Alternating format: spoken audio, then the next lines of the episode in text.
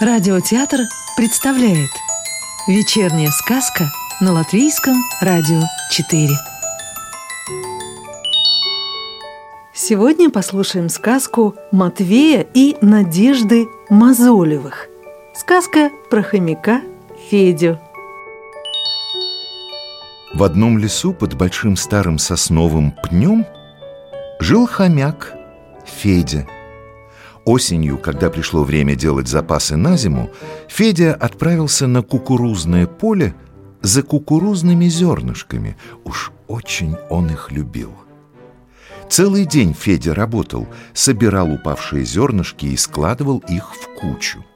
Под вечер, когда горка собранного урожая была уже очень большой, Федя очень устал и решил, что пойдет домой, отдохнет и поспит, а завтра – возьмет тележку и быстренько все перевезет к себе в норку. Наступило завтра. Хомячок с тележкой пришел к тому месту, где вчера оставил собранную им горку кукурузных зерен. Осмотрелся. А зерен-то и нету. Пропали. Что делать? Тогда Федя решил позвонить волку Бонду в детективное агентство «Нюх». Хомяк рассказал волку о своей печали. «Не волнуйся и оставайся на месте. Я сейчас же выезжаю», — ответил Бонд. Слухи об этом происшествии быстро разнеслись по лесу, и многие звери решили поддержать опечаленного Федю — Мышата принесли хомячку немного семечек подсолнуха, зайчата морковки, бельчата орешков. Федя был очень благодарен своим друзьям за помощь, а тем временем волк Бонд прибыл на место исчезновения зерен. Он достал свою лупу и стал внимательно все рассматривать и обнюхивать вокруг. Вскоре Бонд сказал, что догадывается, куда исчезли зерна, и кто воришка? Я предполагаю, что это крот, важно сказал он. Почему ты так думаешь? спросил Федя.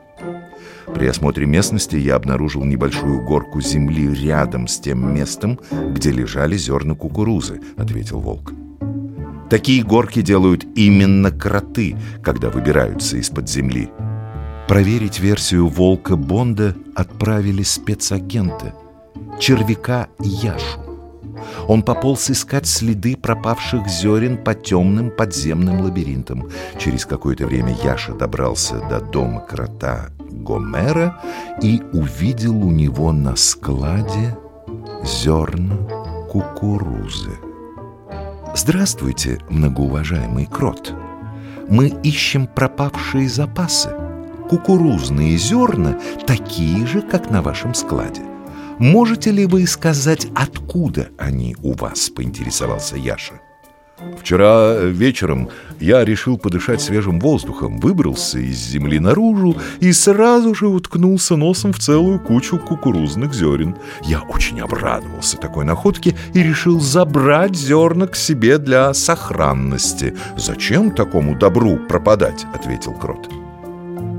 Яша рассказал Гомеру – что это хомяк Федя приготовил себе запасы на зиму, но не успел отнести их к себе домой и сильно расстроился, не найдя сегодня своих зерен.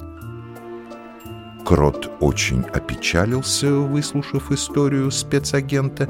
Он решил выбраться наружу и извиниться перед Федей. «Прости меня, Федя.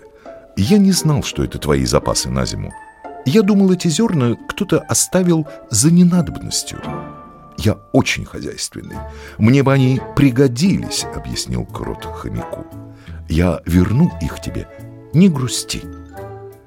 Федя выслушал крота, принял его извинения и понял, что и сам виноват в происшедшем. Спасибо, Гомер.